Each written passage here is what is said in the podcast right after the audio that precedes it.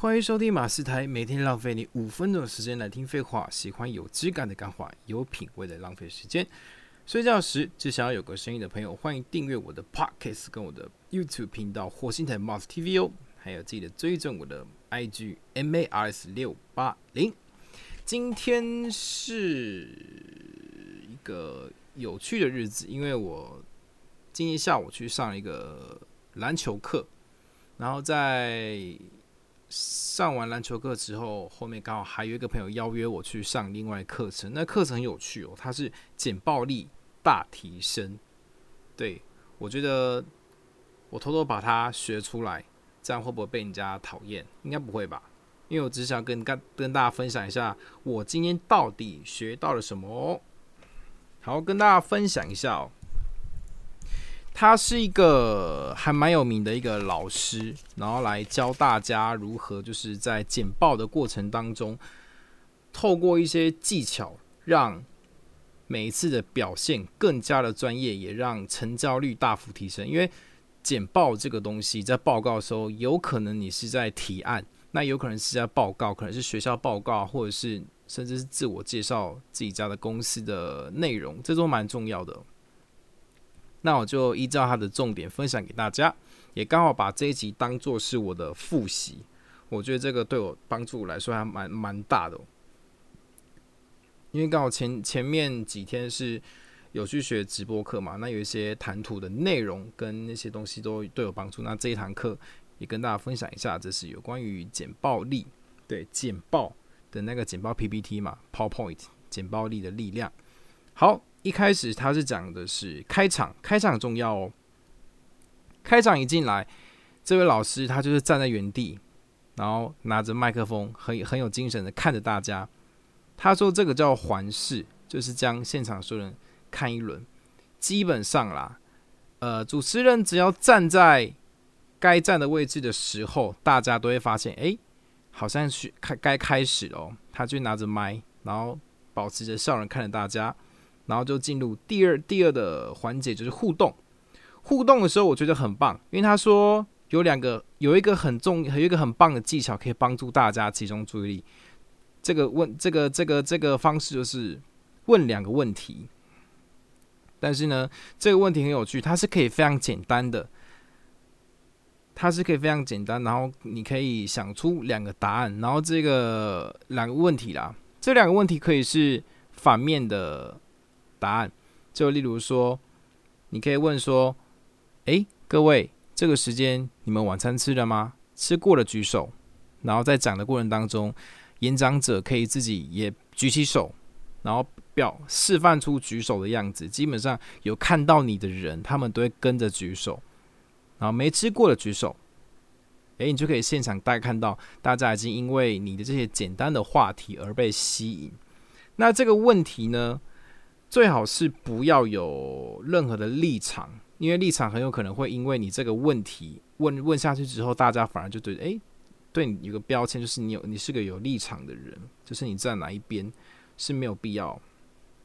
然后你的问题可以跟主题有关，对，其比如说我今天是一个一个三 C 的发表会，一开始可以问大家说，诶，请问大家你们在充电的时候。有没有遇过，比如说充电线的问题？有的举手，没有的举手，就是非常简单的一个问题，但是可以透过这个问题让大家引导到你今天大概要讲的主题哦。好，那我们就进入下一个环节是定点哦。定点是一个，也是对我来说是一个有学习到的一个内容。他要讲到前五分钟尽量不要走动。什么叫不要走动呢？你站到那个定位的时候，尽量不不要在左边、右边的移动。然后记得站的位置尽量是站在舞台的中间，舞台的中间。然后尽量不要被 P P PowerPoint 的那个投影灯照到。你可以在 PowerPoint 投影的荧幕上的边边尽量往中间移动，但是脸不要不要被 PowerPoint 照到。那个光其实看着看着起来是蛮蛮不舒服的。然后一站到定点的那五分钟是。尽量不要走动，这会显得你看起来比较专业，甚至是你下半身也尽量不要去左左摇右晃啊，或者是你的双脚有交叉三七步啊等等，那个会看起来比较没有这么有安全感。那感官看起来的话，就感觉会比较没办法去信任你这个人，因为你是一个感觉很浮动的人嘛。像刚好呃那时候有呃邀请一位同学上来做示范，然后同学就很自然的可能会很紧张，他就眼睛就会往下瞄，往左瞄，往右瞄，然后一直撩头发，一直摸鼻子，这些都是看起来比较紧张的一些动作。那在一个专业的演讲者或是专业提案报告者是不应该出现这些小动作。然后有一点也让我觉得学习到很棒的是，老师有讲到舞台的最前面，一开始的时候不要去站，一开始站的位置是在中间嘛，中间的位置是最安全。跟大家混熟了之后呢，你可以往前站，就是站在舞台的最前面，这个叫做力量点。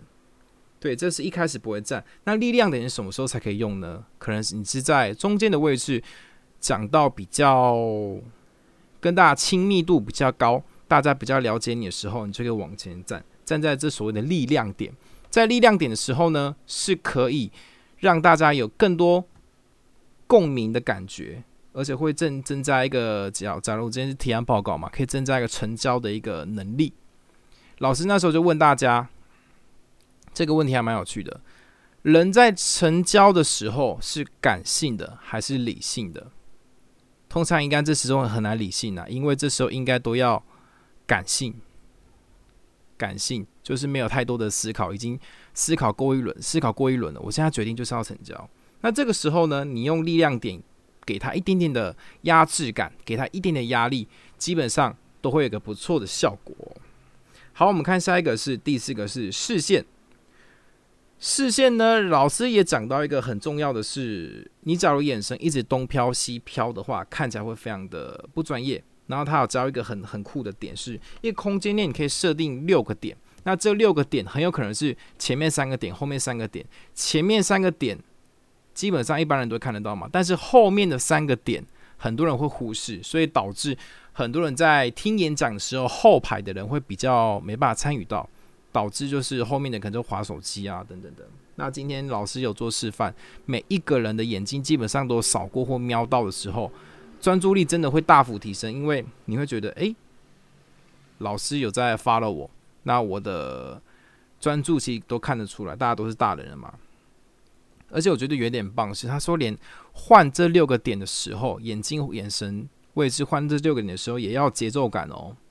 当你有节奏感的时候，你会发现这个演讲者在台上的台风是一个很稳健之外呢，是一个很有韵律感的一个一个眼一个视线哦。来，第五点是麦克风，就是麦。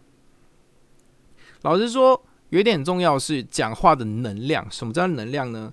基本上那个能量是要抓在你没有在拿麦克风的时候，你讲话的音量是要刚好在最后一个人也听得到。这样听得懂吗？我再讲一次哦，这个麦克风出来的能量应该要是在麦克风拿下来的时候。他讲话的音量是能够在最后一排的人都听得到的音量，所以当你把用这音量拿上去麦的时候，会很有 power，然后也有很有穿透力。在麦的部分呢，是尽量是老师的建议是可以把麦克风靠在下巴，因为很多人位置会拿太远，听起来就会比较比较零散。对你麦克风接近的这个很重要，像你比如说你去看很多人的，比如说演讲。很专业的演讲者或者是歌手，他们都会这样子哦。好，这一集就大概是讲到这边，就是关于舞台的部分。那我们下一集来跟大家分享，就是 PowerPoint 一些厉害的提案者，他们应该要写些什么呢？那也希望大家能够在这里学到些一些内容啦，因为我觉得我要提供一些价值嘛。有任何意见，欢迎在底下留言，我也会不定时的直播，希望大家能够多多支持、按赞、分享。我是马斯，我们下期再见，拜拜。